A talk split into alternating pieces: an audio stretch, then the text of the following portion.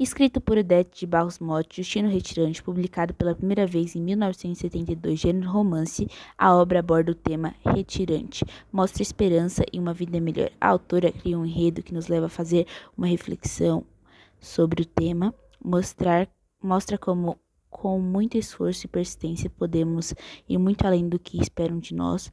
O livro é dividido em 18 capítulos com 139 páginas de história. Sua narrativa está em terceira pessoa. O texto são para leitores autônomos, podendo ser lido a partir do sétimo ano em diante. Se classifica em infanto-juvenil. A obra conta a história de Justino, um menino de 12 anos que morava no sertão do Nordeste. Com uma perda de seus pais e de sua terra, toma a difícil decisão de ir embora do sertão para tentar uma vida nova na cidade, onde buscaria melhores condições de vida.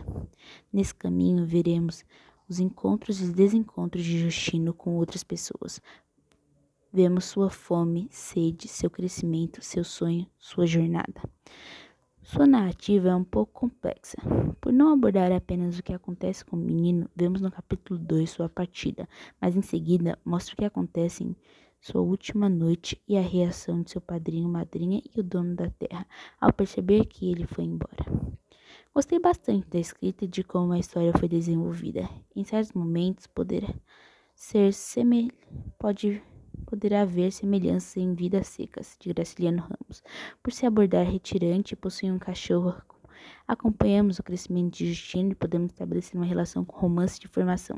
O Deste Barros Motti nasceu em Igarapava, São Paulo, em 1913, se mudou ainda menina para a cidade de São Paulo, formou-se professora, foi uma contadora de histórias para seus oito filhos, que sua vocação de escrita se revelou. Em 1949, publicou seu primeiro livro infantil e a partir daí passou a produzir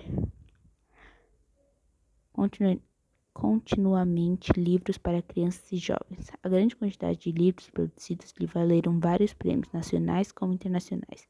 Participou de várias antologias, tem livros produzidos para espanhol, lituano.